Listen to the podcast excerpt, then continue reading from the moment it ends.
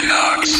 Equinox Radio. Les news de Barcelone qui continuent sur Equinox Radio. Avec toi, Elisa, on parle de chevaux. Oui, la mairie a enfin décidé d'interdire les tours de calèches touristiques. C'est pas trop tôt. Ces calèches qu'on trouve souvent en bas de la Rambla, près de la statue de Christophe Colomb, qui font plaisir des touristes, mais surtout l'agonie des animaux.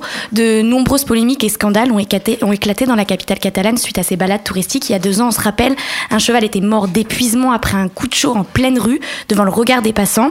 Son propriétaire l'avait l'avait laissé agoniser pour ne pas avoir payé le, vétérinaire, c'est classe. Ça fait divers avait provoqué un véritable tollé chez les habitants de la ville qui considèrent Barcelone comme l'ami des animaux. Suite à cet incident, de nombreuses organisations de protection des animaux avaient fait campagne pour que le tractage des calèches dans les rues de Barcelone soit définitivement interdit. En juin 2018, ce phénomène n'existera plus selon la mairie.